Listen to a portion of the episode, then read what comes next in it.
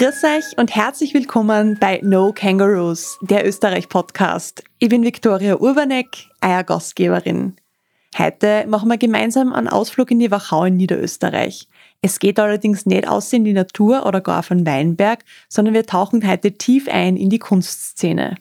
Der perfekte Ausgangspunkt für kulturelle Reise durch die Wachau ist die Landesgalerie Niederösterreich, wo aktuell eine Wachau-Ausstellung bewundert werden kann.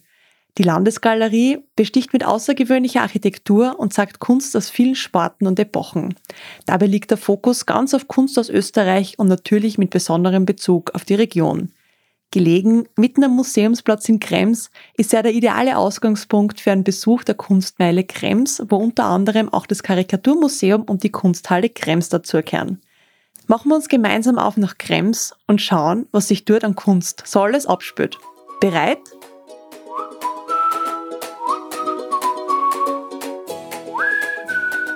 Christian, du bist der künstlerische Direktor der Landesgalerie Niederösterreich und das machst du seit 2015. Magst du dich unserer Hörerschaft einfach einmal ganz kurz vorstellen?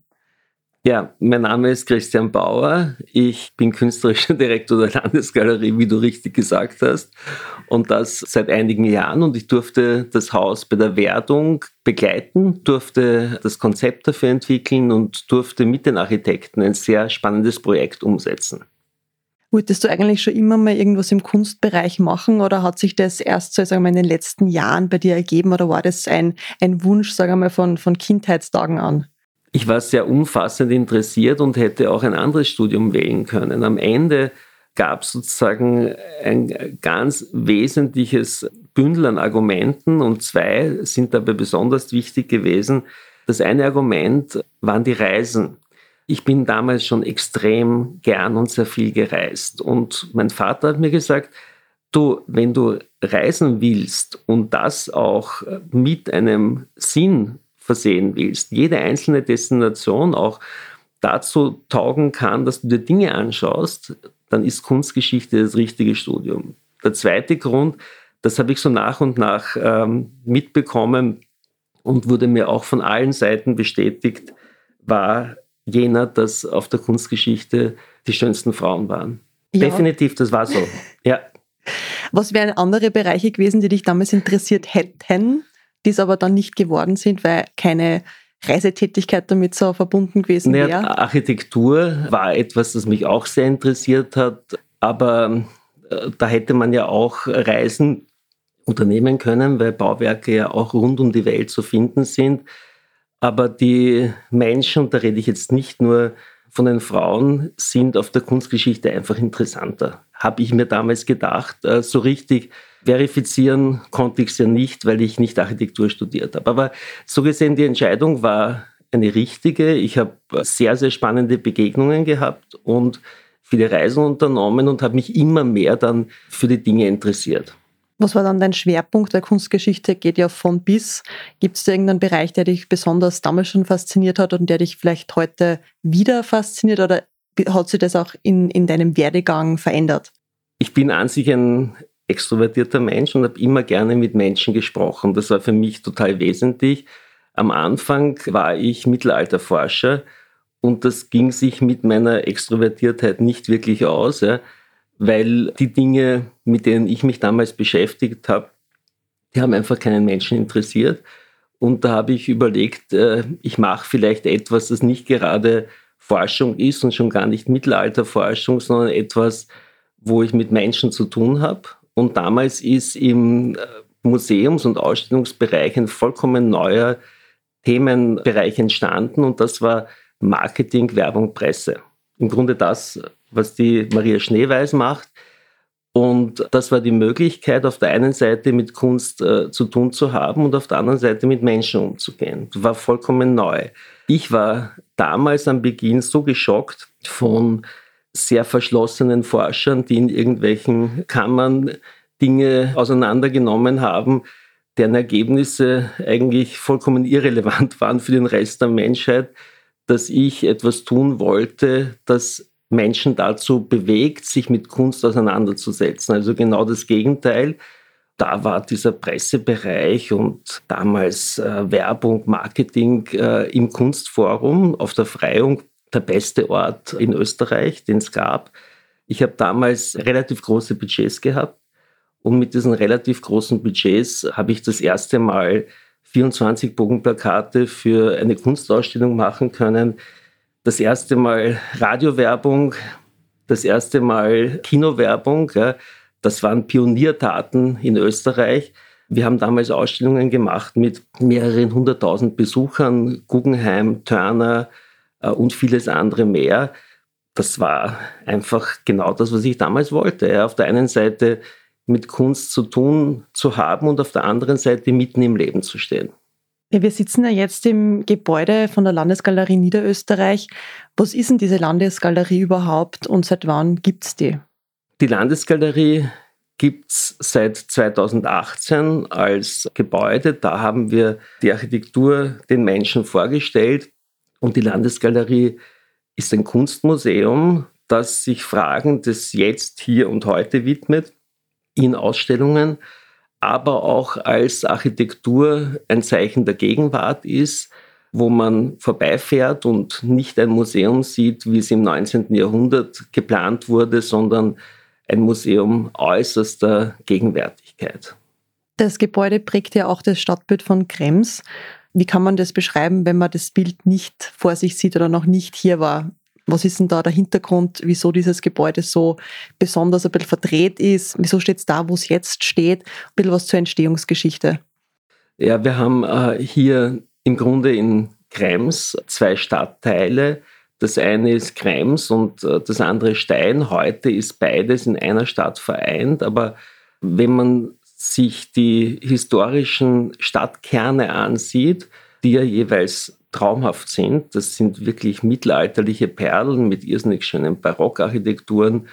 Also wirklich äh, ganz, ganz toll. Und zwischen diesen beiden Stadtteilen war Plattenbau Bratislava. Ja, mhm. Das war sozusagen wirklich äh, schrecklich. Und jeder, der in den 90er Jahren hier unterwegs gewesen ist, äh, kann sich daran erinnern, da waren nicht nur eine, sondern zwei Tankstellen, da war ein Schilderwald. Das war einfach äh, in die Jahre gekommen, das war ungeplant, das war passiert, das war einfach bedürftig, äh, da etwas zu tun. Und äh, dadurch, dass wir hier sehr nahe an der Donau sind, war es auch schön und wichtig, hier ein klares Signal zu setzen. Mit der Landesgalerie war dann auch die Chance da, einen Architekturwettbewerb zu machen, einen großen Wettbewerb mit der Chance, dass man hier ein tolles Bauwerk herstellt, das und das haben sich viele natürlich erhofft, in der Form, in der es hier steht, einmal nur auf der Welt existiert. Und wie schaut das Gebäude jetzt aus? Gebäude ist äh, für viele, die vorbeifahren, ein gedrehter Würfel. Mhm. Wenn man sich genauer damit beschäftigt, dann ist es kein Würfel, sondern ein Pyramidenstumpf, also ein gedrehter Pyramidenstumpf, wobei der Pyramidenstumpf darin äh, sich äußert, dass sich das Gebäude nach oben hin verjüngt. Es wird schmäler. Das sieht man nicht. Ja? Das, da geht es nicht um viel. Das ist so typisch eine Visitenkarte der Klasse der Architekten, weil man sieht nicht die Verjüngung nach oben, aber man sieht das Ergebnis, nämlich die Grandezza, die Eleganz, ja, die das Gebäude dadurch erhält. Warum dreht sich das Gebäude? Es dreht sich um die Stadtteile auf der Kunstmeile zu verbinden, eben Krems mit Stein und vor allen Dingen auch die Donau hier raufzuholen. Und das ist dann etwas, das durch diese Drehung am besten zustande gebracht wird. Also die Architekten die Brüder Mate aus Vorarlberg, die machen nie etwas, weil es irgendwie ausschaut. Das ist äh, vollkommen fremd für die. Die machen etwas ausschließlich, weil es einen Sinn, eine Funktion erfüllt. Das heißt, die Drehung hat eine Funktion und die haben einfach die Aufgabe gehabt, die Donau, Krems und Stein zu verbinden, weil sie Minimalisten sind mit dem wenigsten, das sie tun können. Und das wenigste, das sie tun konnten, war die Drehung. Natürlich ist die Drehung dann am Ende spektakulär, ja, weil das holt die Menschen nicht bei ihren Sehgewohnheiten ab. Das ist etwas Neues, ja, aber das ist nicht äh, das Ziel gewesen, etwas Spektakuläres zu machen, sondern das war bestenfalls Ergebnis. Also ich habe gerade vorher, wie ich vorbeigegangen bin, habe ich mir gedacht, uh, das erinnert mich an irgendwas und habe dann ans Guggenheim in Bilbao gedacht, aber das wäre jetzt sehr, sehr reduziert da, weil äh, das Guggenheim in Bilbao ist ja rund und, und wirklich riesengroß aber von der, von der Art her auch teilweise sehr reduziert. Und das hat mir jetzt da wirklich bei dem gedrehten Pyramidenstumpf da schon dran erinnert, eben auch mit diesen Spiegelungen und mit dem Licht, das was es immer wieder reinholt. Eine Sache, wenn man vergleicht mit Bilbao, da kann man ganz, ganz viele Vergleiche ziehen, aber ein, ein Vergleich, der für mich irgendwie neben diesen stilistischen Dingen sehr augenscheinlich war, ist, dass in Spanien viel mehr behördlich möglich ist. Mhm. Ja? Das heißt, äh, wenn man dort die Balustraden sieht, die Gänge, die man entlang geht, die Brücken, ja, das sind alles Dinge, die man hier nie bewilligt bekommen würde. Das heißt, man kann einfach innerhalb von weniger ausgefeilten Bauvorschriften natürlich mehr Freiheit äh, der Architektur unterbringen. Was war denn eigentlich vor 2018 da? Wie es am Anfang war das nichts. Mhm. Es ist ja nämlich auch eine Herausforderung, wirklich in der Stadt auch einen Platz zu finden, der groß genug ist, damit man sowas hinstellt, damit das auch irgendwie wirken kann. Ja, es war äh, das Nichts, aber dann gibt es sozusagen ein gallisches Dorf in dem Nichts. Ja, und das war ein charismatisches Wirtshaus, äh, das hier gewesen ist, das eben aufgehört hat, äh, weil der Wirt der dieses in die Jahre gekommene Haus, das Gasthaus Hofbauer, bewirtschaftet hat und dort seine Gäste begrüßt hat, der hat, ist da in Pension gegangen und leider mittlerweile verstorben. Aber das war ein Ort, an den sich die Kremserinnen und Kremser gerne erinnern. Ja, sicher ein sentimentaler Ort. Das war ein schöner Gastgarten. Alles ein bisschen in die Jahre gekommen. Eben der Wirt mit den Suppennudeln im Bad. Ja, also die, sozusagen, es wäre sozusagen keine Sterneküche geworden, ja. Aber so was die Romantik angeht, ich kann mir wirklich gut vorstellen, dass sich dort viele Paare das erste Mal geküsst haben oder was auch immer äh, sich dort abgespielt hat in dem Garten. da kann sich ja jeder vorstellen. Dieser Ort, der ist nicht mehr, aber dieser Ort konnte auch nicht mehr sein, weil äh, das Gebäude als Wirtshaus nicht mehr in die Zukunft zu tragen war und der Wirt der Einzige, der damit umgehen konnte, in Pension gegangen ist. Aber das ist so eine Erinnerung, die da ist und die greift jetzt unter derzeitiger Pächter ja, äh, wunderbar auf. Ja, auch mit diesen bodenständigen Elementen, die hier auf sehr hohem Niveau auch ähm, bespielt werden. Es gibt ja nicht so wahnsinnig viele Orte, wo man Krautfleckerung kriegt. Ja. Hier kriegt man sie, dann Backhändel und lauter so Speisen, die einfach sind, aber nicht so wahnsinnig einfach zuzubereiten und jedenfalls nicht so einfach auf hohem Niveau zuzubereiten. Und das alles kann man äh, bei uns hier im Poldifitzka, der Landesgalerie, erleben. Und dieses Poldifitzka, das zitiert die Aufschrift äh, des Gasthaus Hofbauer und trägt damit so diesen Gedanken äh, dieses magischen Orts der Vergangenheit in die Gegenwart. Wir waren jetzt schon außerhalb vom Gebäude, wir haben kulinarisch äh, schon ein bisschen was mitgekriegt. Gehen wir doch jetzt hinein ins Museum. 2020 hat die Wachau ihr 20-jähriges Jubiläum als UNESCO-Welterberegion quasi gefeiert und ihr habt aus diesem Grund eine neue Ausstellung mit genau dem Fokus Wachau. Bevor wir jetzt quasi gemeinsam virtuell in diese Ausstellung hineingehen. Kannst du uns ein bisschen was verraten, wieso ist die Wachau überhaupt Welterbe-Region geworden? Und äh, hast du da vielleicht ein paar, ein paar Insights, die du teilen kannst, wieso gerade die Wachau, wieso das gerade um das Jahr 2000 war und einfach ein bisschen was erzählen, dass das hergeleitet hat? Ja, man hat hier in der Wachau einfach ein unglaubliches Spektakel an Natur- und Kulturlandschaft, also rein die Donauverläufe sind ein Hammer. Dann hat man einfach äh, traumhafte Bauwerke. Man hat Badschaften, die sehr, sehr aus einem Guss sind. Also man hat dort wenig Fremdkörper von Architekturen des 20. Jahrhunderts. Es ist überhaupt eine Kulturlandschaft, an der das 20. Jahrhundert total vorbeigegangen ist. Das 21. Jahrhundert sowieso. Das heißt, man hat dort eigentlich äh, Mittelalter und Barock in einer sehr, sehr puristischen Form. Und das ist äh, singulär, das ist einmalig und dazu kommt natürlich die Sammlung an Geschichten, die man erzählen kann. Ja, das ist ja auch nicht von schlechten Eltern. Man kann erzählen vom Sänger Blondel, von Richard Löwenherz, von Robin Hood, äh, der im Sherwood Forest äh, sein Unwesen getrieben hat, während Richard Löwenherz hier in Dürnstein inhaftiert gewesen ist. All diese Dinge, die so zurückführen ins Mittelalter, die kann man auch erleben ja, und jeden Tag eigentlich wahrnehmen in der Wachau. So gesehen musste man nicht wahnsinnig viel äh, darstellen.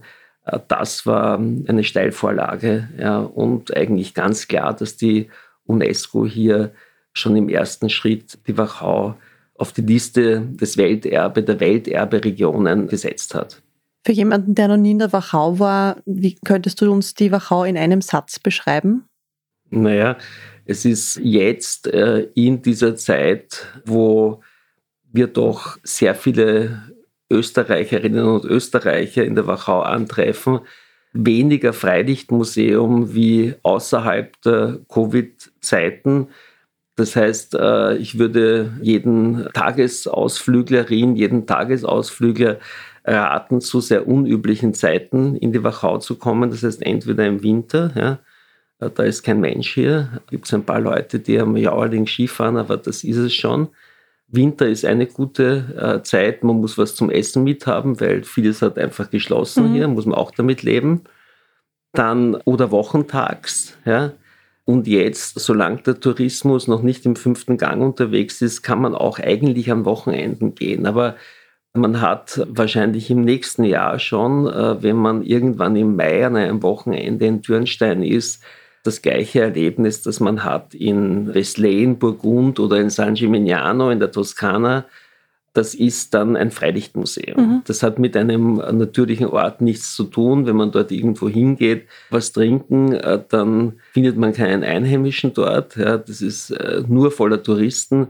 Das ist ein bisschen die äh, Geschichte mit der Wachau, dass durch einen, eine Unmenge Touristen, die da durchzischen, wie etwa in Dürnstein, auch etwas am Zauber eines Orts verloren geht. Das heißt, so wenn man die Wachau erleben möchte, jetzt noch, äh, das geht, ja, aber ab dem nächsten Jahr wäre mein dringender Tipp, nicht an Zeiten dort zu sein, wo alle anderen dort sind.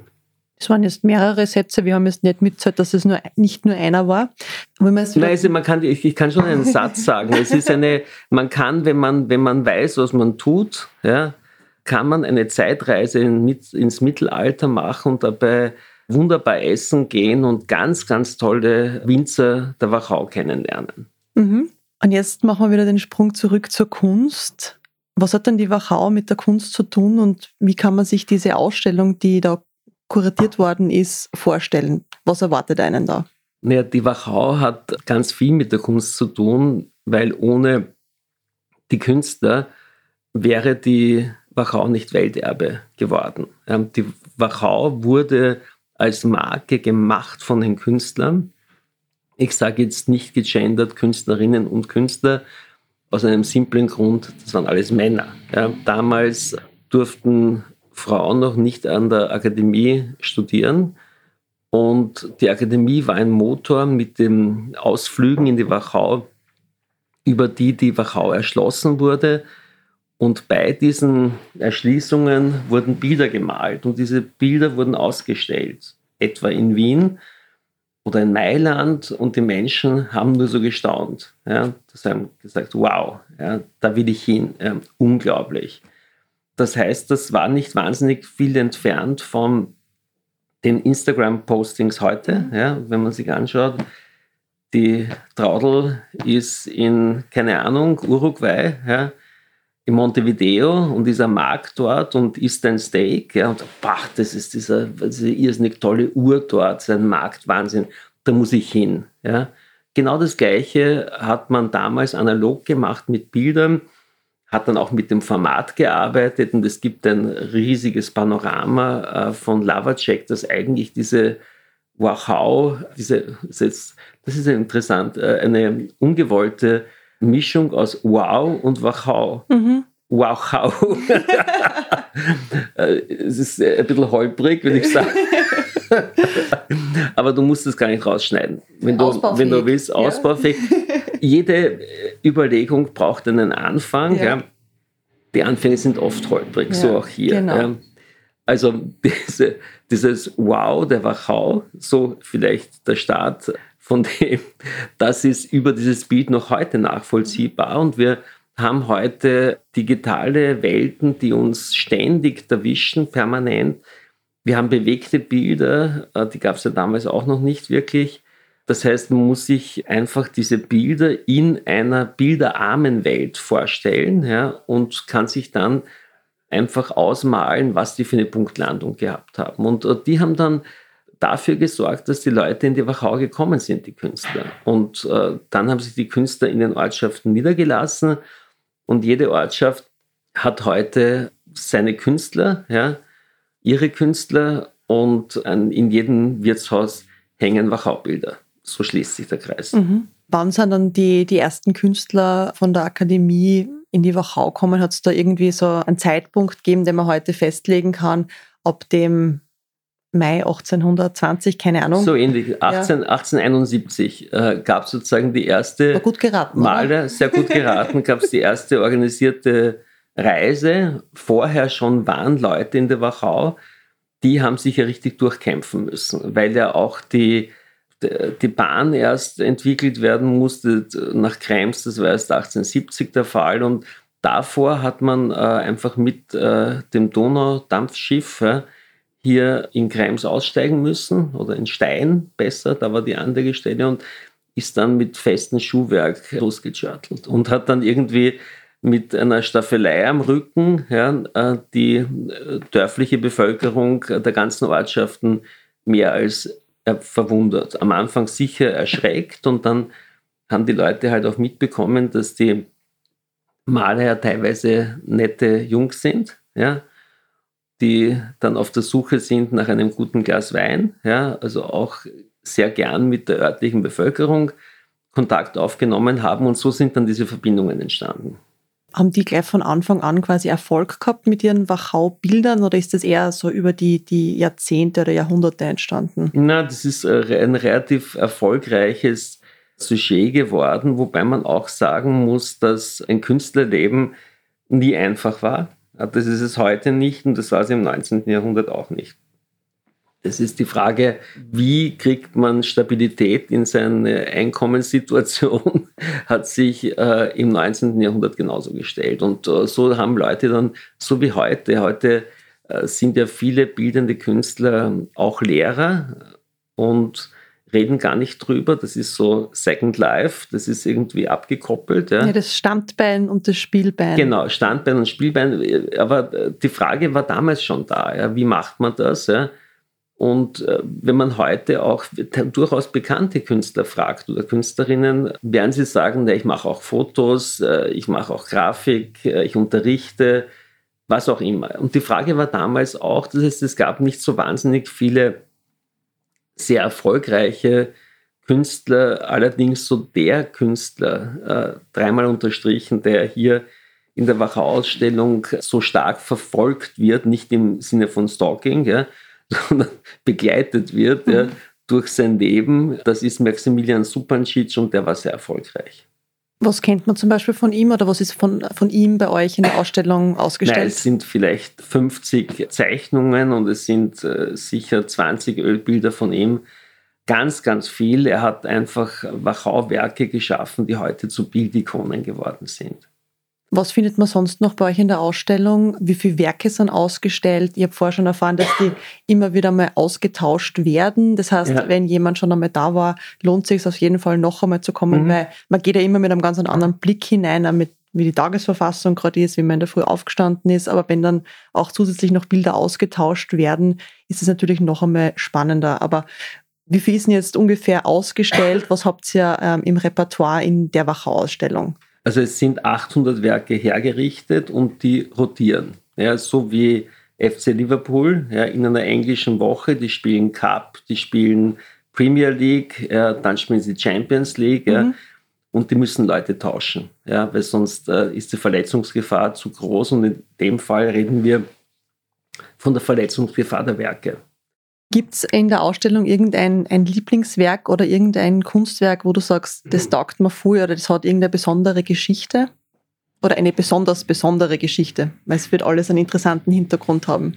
Es gibt ganz viele Werke mit ganz besonderen Geschichten, aber äh, wenn du sagst, taugt mir voll, ich interessiere mich sehr für die Zeit und bin da auch reingekippt, ja, habe aber eine sehr emotionale Distanz auch, weil mir die Menschen, die diese Werke äh, geschaffen haben, nicht so extrem nahe sind. Ja. Das waren ja eher konservative Menschen. Ja.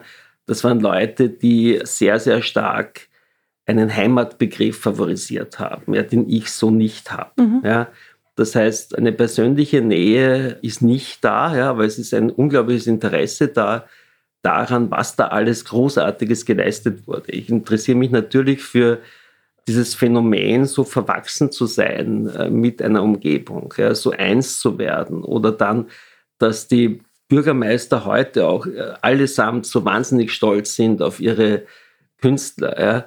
All das finde ich ohne Ende interessant. Und natürlich äh, verstehe ich die Künstler dahingehend, dass sie sich so verliebt haben in die Wachau. Ja. Das ist ja etwas, das jeder, der einen Ausflug macht, das jetzt Leuben, Weißenkirchen oder Dürnstein ist ja, und dort ein bisschen links oder rechts abbiegt, äh, erkennt dort Dinge, wo man richtig reinfallen kann ja, und sich dann weiter beschäftigen kann. Das kann ohne Ende bereichernd sein. Und wenn Künstlerinnen das zum ersten Mal erkannt haben, ja, wie bereichernd eine Landschaft für den Menschen sein kann und wie einfach man die eigentlich erschließen kann, ja, dann ist das eine ganz, ganz große Leistung, vor der man sich einfach nur verneigen kann.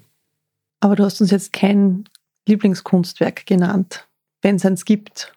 Also äh, Lieblingskunstwerk.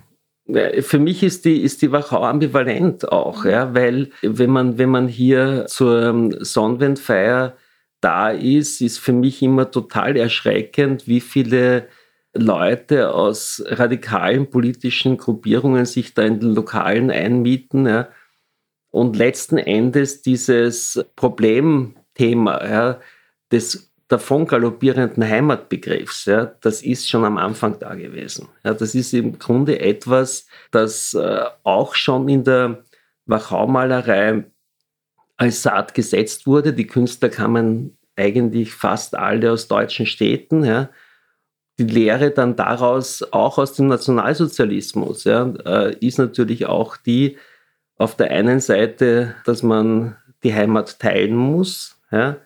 Sie gehört nicht nur uns. Ja. Und die zweite Lehre, sicher auch die, dass äh, dieser Heimatbegriff auch ambivalent gesehen werden muss. Und es muss auch immer äh, gesehen werden, dass äh, eine Überdosis Heimat unserer Kultur auch nicht gut tut. Kommen wir wieder zurück zu der Ausstellung selbst. Es gibt ja nicht nur die Ölbilder, also diese großen Gemälde, sondern ihr habt auch ein paar Zeichnungen und auch ein paar Fotografien. Äh, bei den Fotografien habe ich erfahren, dass die eigentlich gar nicht so sehr als, als Fotografie, wie wir sie heute verwenden, sondern einfach als, als Skizze verwendet worden sind, dass einfach einmal schnell ein, eine Landschaft fotografiert worden ist und das als Erinnerungsstütze quasi verwendet worden ist, was man mit heimgenommen hat und dann diese Landschaft dann wieder weiter gemalt hat, dass man eben nicht draußen vielleicht hat malen müssen und mit der Staffelei immer und immer und immer wieder hat kommen müssen. Das ist eine, eine Sache, ich beschäftige mich damit sehr, ja, nämlich welche technischen Hilfsmittel haben Künstler im 19. Jahrhundert und auch im frühen 20. Jahrhundert angewandt, die man nicht sofort sieht. Ja, und die Fotografie war damals allgegenwärtig. Das ist etwas, das wir heute nicht mehr so intus haben und wir glauben, oh, das ist äh, eigentlich die Malerei ist etwas, das die Fotografie flankiert hat, aber in Wahrheit war das ein Ineinander und im Entstehungsprozess hat man sehr, sehr häufig am Anfang ein Foto und dieses Foto ist dann malerisch umgesetzt worden. Das ist etwas ganz, ganz Zentrales. Die Ausstellung gibt es ja jetzt schon ein paar Monate und wird noch bis, ich glaube, bis März sein. Ihr habt auch im Zuge dessen einen Fotowettbewerb, glaube ich, letztes Jahr ausgetragen. Magst du dazu noch ein bisschen was erzählen? Ja, na, das war äh, total spannend. Ja. Meine Wachau, was ist meine Wachau? Und letzten Endes haben an diesem Wettbewerb mit vielen hundert Teilnahmen sich vor allen Dingen Menschen beteiligt, die in der Umgebung wohnen. Jedenfalls hat es den Anschein gehabt, weil wir sehr viele Fotos äh, gesehen haben, die einfach nur von Insidern gemacht werden mhm. könnten, nämlich zum Beispiel Rieden in Krems im Schnee. Ja. Dazu muss man wissen, es schneit nie in Krems. Ja. Und wenn es schneit, bleibt der Schnee nicht liegen. Mhm. Das heißt, wenn man dieses Sujet haben will, äh, dann muss man ständig bereit sein und dann ganz schnell mit der Kamera ausrücken. Oder dann Kremsbi, also Wachau-Bilder, die ausschauen wie Death Valley in mhm. Kalifornien, ja, wo man sich denkt, äh, das ist doch absolut schräg. Ja. Verfallene Häuser, auch das gibt es. Ja, so die andere Seite. Dann gab es sozusagen äh, den Donauhafen Industrie in der Wachau. Das ist auch eine Facette, die man auch nicht sofort äh, damit in Einklang bringt. Und dann gab es sozusagen natürlich auch handwerklich brillante Bilder, die Frauenbergkirche im Nebel auftauchend. Ja. Das ist auch alles da gewesen. Und dann haben wir bei der Eröffnung hier lauter Leute aus der Umgebung gehabt. Das war eigentlich ein großartiger Moment, äh, der mir ganz, ganz viel Freude gemacht hat. Ich habe erzählt davon, dass wir in der Wachau oft das Problem gehabt haben, wenn man in Türnstein war, ja, hat niemand Deutsch gesprochen. Ja, das war dann, weil das ist wirklich auch ein, ein starkes äh, Ziel der US-Amerikaner, die immer wieder herkommen. Dieses, dieses Entfremden durch eine Überdosis von Tourismus ja, ist sicher ein, ein Thema, das der Wachau nicht ganz fremd ist.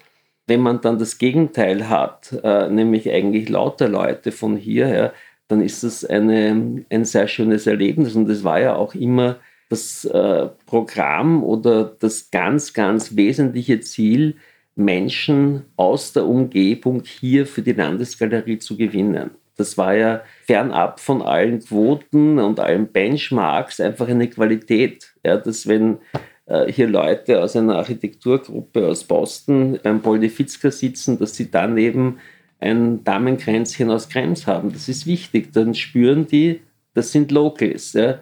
Die sind von hier und die kommen hierher einen Kaffee trinken. Also hat das eine gewisse Akzeptanz bei der Bevölkerung. Das, was ich total faszinierend finde, ist die Kunstmeile in Krems. Das ist ja was, das kenne ich sonst nirgendwo. Ich nehme an, das ist was Einzigartiges. Magst du uns ein bisschen was dazu erzählen? Welche Einrichtungen gehören da dazu? Von wo bis wo erstreckt sich die? Wer hat vielleicht die Idee gehabt? Was, was steckt da dahinter? Die Kunstmeile ist von der Dominikanerkirche zur Minoritenkirche. Das sind äh, zwei ganz, ganz tolle Klosterkirchen des 13. Jahrhunderts. Das ist auch so ein schöner Pendelschlag zwischen, zwischen diesen beiden äh, Architekturjuwelen. Bei der Minoritenkirche äh, ist das Besondere, dass dort so die modernen Blockbuster-Ausstellungen begonnen haben. Äh, das heißt, dort waren na, nach dem Zweiten Weltkrieg waren die ersten äh, richtig erfolgreichen Ausstellungen äh, mit Hunderttausenden Besuchern, mit äh, zigtausenden verkauften Ausstellungskatalogen. Auch das hat es mal gegeben. Gotik in Österreich, romanische Kunst in Österreich, Kremser Schmidt, das waren richtige Blockbuster.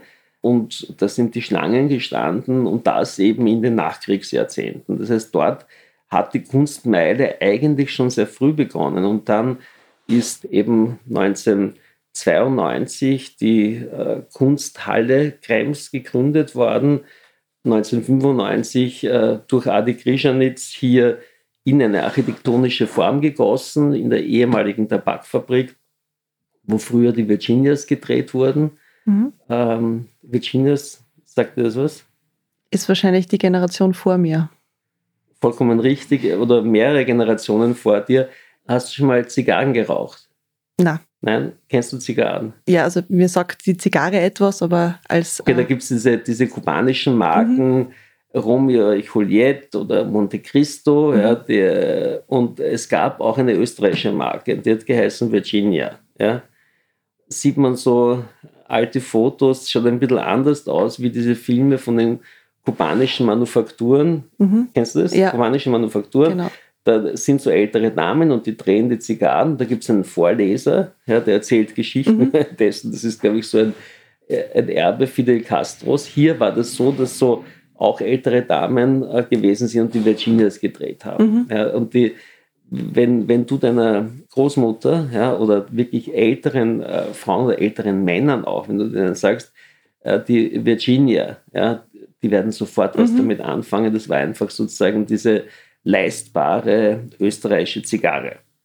Ich finde es immer wieder spannend, dass ich im Podcast so viel Sachen auch lerne und da erfahre, die ist einmal nicht unbedingt was mit dem Thema zu tun haben. Und ich finde das so spannend, dass man solche Sachen auch im Gespräch also vermitteln kann und jetzt wieder mal ganz was anderes einmal mitkriegt, dass es da eben eine Tabakfabrik gegeben hat. In Linz hat es ja auch, also das Gebäude der Tabakfabrik genau. gibt es ja das, noch. Das Behrensbau, dieser Behrensbau, der ist ja wahnsinnig schön. Ja. ja, leider nur mehr ein Teil davon, weil sie das ganze Gebäude, das ganze Gelände umbauen. Leider eine große Baustelle momentan. Ja, aber es ist ein, es ist ein, ein unglaublicher, unglaublicher Bau. Ja. ja Wahnsinn. Ja. Ich bin sehr gern dort auch. Äh, die ja. Startup-Szene da in, in Oberösterreich-Linz ist da sehr stark verwurzelt. Was gehört denn sonst noch zur Kunstmeile dazu? Ja, dann gibt es das Karikaturmuseum. Mhm. Das ist auch ein ganz, ganz besonderer Ort. Auch einzigartig in Österreich? Nicht einzigartig in Österreich und eigentlich in dieser Art einzigartig weltweit. Mhm. Ja das war auch ein Zusammenspiel von zwei Künstlern, die leider beide schon äh, gestorben sind, nämlich das ist der Manfred Deix gewesen mhm. und der Gustav Peichel. Und Peichel äh, hat ja zwei Standbeine gehabt. Das eine war die Karikatur als Hieronymus und das zweite die Architektur. Und so war eigentlich naheliegend, dass Peichel dieses äh, Museum bauen sollte. Und äh, die Idee war die, einfach Heute sagt man niederschwellig. Ja. Damals hätte man äh, gesagt, anders als andere Museen und ja kein Museum, ja kein Museum wie ein Museum. So ist es geplant worden und das war eigentlich vom ersten Moment an extrem erfolgreich. Leute, die gelacht haben, das ist ja auch ungewöhnlich, wenn du in ein Museum äh, gehst, dann ist ja meistens still dort, aber dort war der Bär los akustisch. Ja. Die Leute haben geredet miteinander. Das war, und die Leute sind dann auch vollkommen verschwitzt ja, in der, in der Radlerpanier ja, ins Museum gegangen. Das hätte sich ja niemand getraut. Geht man so ins Kunsthistorische Museum? Nein. Ja. Das Museum, die Kunstmeile, liegt ja direkt am Fahrradweg. Ja. Und das Haus, das am erfolgreichsten äh, die Radlfahrer anspricht, wo sie sich nicht fragen, bin ich jetzt ähm, elegant genug mhm. ja, im verschwitzten Radler-Outfit, ja, das ist das Karikaturmuseum und das ist absolut gut so. Mhm. Ja, und so behauptet sich das. Dann gibt es noch das Forum Fauna, es gibt noch die Artothek. Das ist nämlich noch interessant. Ja. Man kann sich nämlich bei euch Kunst ausleihen. Genau. Wie funktioniert das? Ich gehe da rein und sage, gefällt mir, gefällt mir, nehme ich mit. Äh, wie ist der Prozess? Wie kann ich mir ein Kunstwerk aus der Artothek bei euch mitnehmen und das bei mir also einmal im Wohnzimmer hinhängen? Naja, du, du gehst einmal hin. Ja. Das ist ein, ein erster Schritt. Man kann sich natürlich auch digital informieren, aber das ist bei Kunst nur der zweitbeste Weg. Der beste ist der, sich die Dinge im Original anzuschauen. Immerhin geht es ja um die eigene Wohnung. Mhm. Ja. Laut Mikunda der First Place, ja, dort, wo man schlafen geht, seine Freunde empfängt und ähnliches. Also man geht hin und informiert sich. Ja, und innerhalb dessen, was dann verfügbar ist, sucht man sich was aus. Dann bekommt man auch ein, äh, sozusagen eine, eine Infos, äh, die notwendig sind, nämlich wenn es Arbeiten auf Papier sind und ganz viel ist auf Papier, nicht in die Sonne hängen mhm. ja. und ähnliches mehr, äh, wie man mit dem Transport auch umgeht. Und dann äh, nimmt man sich's mit und hängt sich's auf und dann kann man auch einen Wechsel machen. Und irgendwann einmal äh, beginnt man vielleicht auch das eine oder andere Werk zu kaufen. Mhm. Das heißt, äh, eine Idee ist natürlich die, dass man irgendwie zur Sammlerin, zum Sammler werden kann, indem man mal anfängt. Ja? Und jeder Anfang ist ja bekanntlich schwer ja? und so der Einstieg am einfachsten ist äh, über ein Werk, das man sich einmal ausborgt. Ja? Und dann gibt es vielleicht vom gleichen Künstler und von der gleichen Künstlerin auch was am Markt und das kauft man sich. Also so äh, heute ist es ja aus ganz vielen Gründen auch, äh, wir sind jetzt eine, eine Art von Neo-Biedermeier. Ja. Es ist eine aufregende und langweilige Zeit zugleich, in der wir leben. Äh, die Leute haben sehr großen Fokus auf die eigenen vier Wände. Sie wollen weniger die Welt verändern, aber ihre Wände hübsch aussehen lassen. Das ist etwas, äh, das man sehr, sehr gut eben auch mit Kunst aufpeppen kann, wo man wirklich eine, eine, gewisse, eine gewisse Faszination auch reinbringt, auch Geschichten, die man erzählen kann dazu. So gesehen ist es von der aufklärerischen Funktion wichtig, dass es diese Artothek gibt, weil es einfach die Menschen mit den Künstlerinnen und Künstlern zusammenbringt. Wie lange kann man sich dann so ein Kunstwerk ausborgen? Man kann sich mit einem Kunstwerk vereinen. Man kann Frühling, Sommer, Herbst und Winter mit dem Werk in der eigenen Wohnung verbringen und schauen, wie das ist. Ja. Das heißt, man kann ein halbes Jahr mit Verlängerung auf ein weiteres halbes Jahr im gesamten ein Jahr mit dem gleichen Kunstwerk der Artothek verbringen. Mhm. Angenommen, ich würde mir jetzt gern, äh, ich würde mich für ein Kunstwerk interessieren, gehen die Artothek, wie schaut denn das da aus? Ich habe auf Bildern gesehen, dass das eigentlich sehr unspektakulär auf, also auf, auf Fotos aussieht, weil da solche Wände sind, die man herausziehen kann. Das ist ja quasi, für mich wirkt es so wie ein, ein Katalog, wo ich durchblättern kann. Es ist nicht wie eine Ausstellung, sondern wirklich ein, ich suche mir mal was raus, wirklich ein bisschen ein, ein Suchen, ein Wühlen.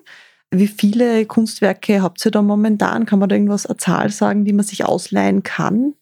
Das äh, kann ich nicht beantworten, mhm. aber ich kann die, den ersten Teil der Frage mhm. beantworten, weil die Zahl ist auch ständig in Bewegung. Mhm. Ja, das ist ja auch je nachdem, wie viel verborgt ist. Das ist eine Zahl, eine Variable, aber äh, die Artothek ist natürlich bemüht, immer ausreichend Werke verfügbar zu haben, die auch das Zeitgenössische widerspiegeln. Es gibt da auch einen Vermittlungsauftrag, wenn man das so mhm. nennen möchte, nicht immer dem Geschmack der Menschen recht zu geben, sondern die auch ein bisschen auch in die Gegenwart zu führen. Dort, wo die aktuellen Schaffensprozesse der Künstlerinnen und Künstler sind. Und wenn man jetzt reinkommt in der Artothek, dann ist man wie in einem Depot eines Museums. Ja, man ist dann praktisch der Restaurator oder der Kurator, denn nur die beiden dürfen ja die Wände schieben. Und man darf dann sozusagen die Wände ziehen und sieht dann auf diesen Wänden in einer, wir nennen das barocken Hängung,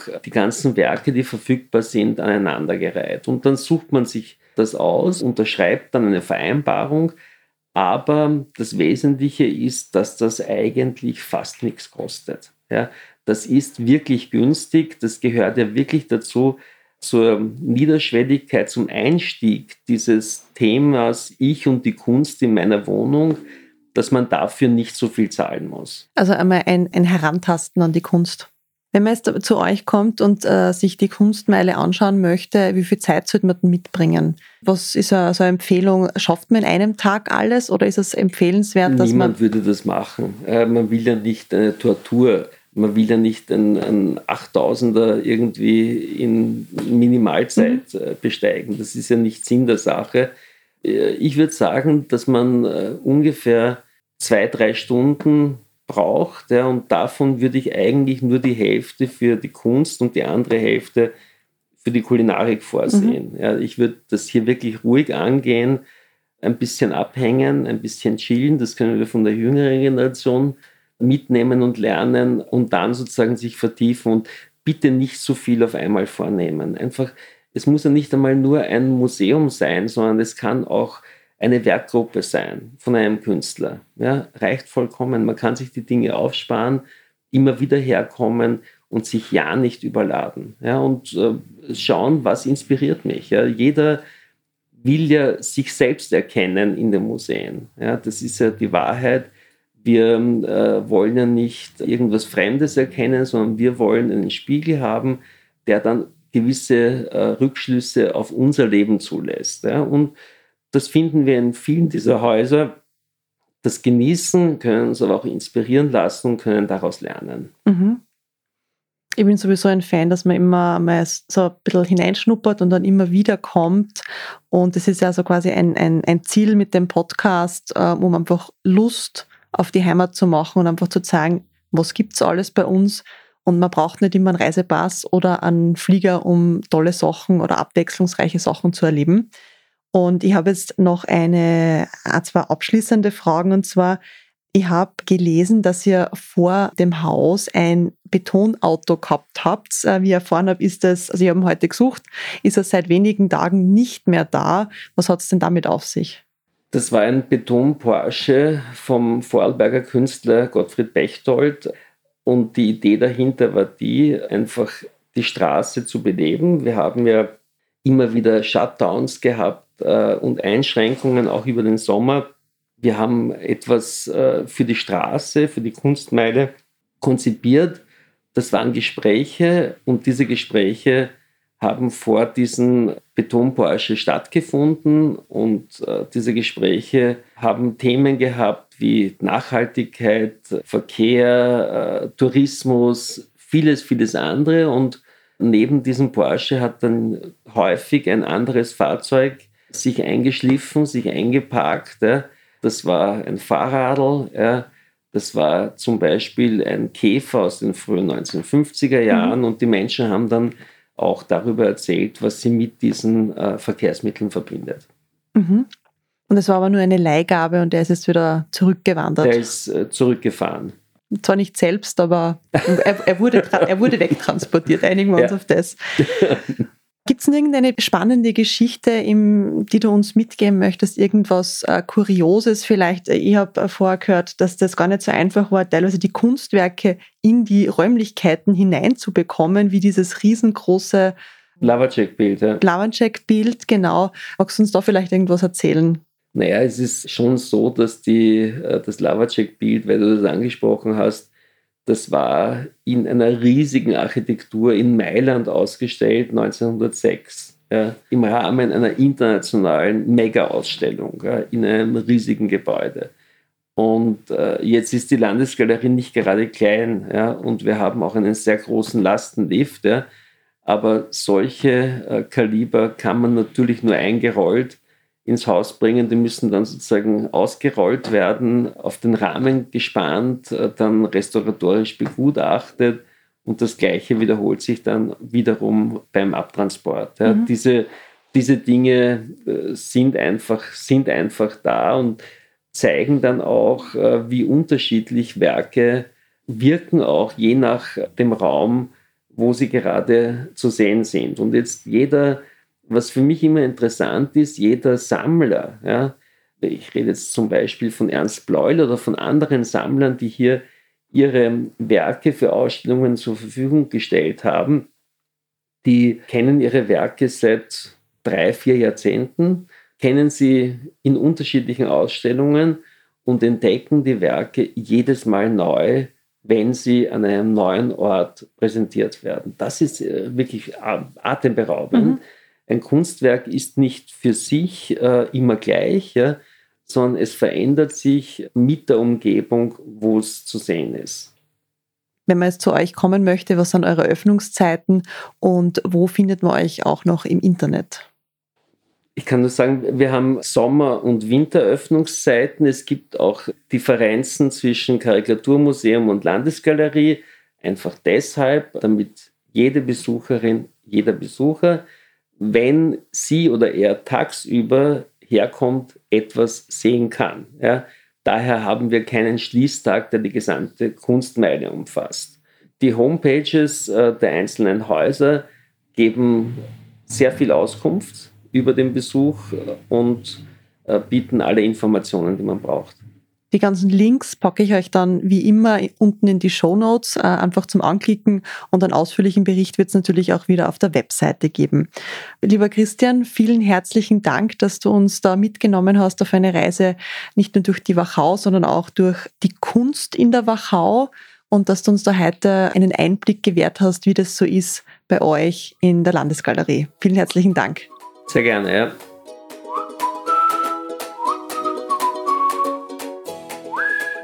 Das war ein wunderschöner Streifzug durch die Wachau. Nicht nur landschaftlich, sondern eben auch, was die Kunst da zu bieten hat. Beim Heimfahren bin ich dann nicht direkt auf die Autobahn und noch ein bisschen der Donau entlang und es war einfach so ein herrlicher Tag. Herbst und Wachau, einfach wow, wie der Christian wahrscheinlich sagen wird. Danke, dass ihr wieder mit dabei wart und alle Infos zu dieser Episode findet ihr wie immer unter www.nokangaroos.at.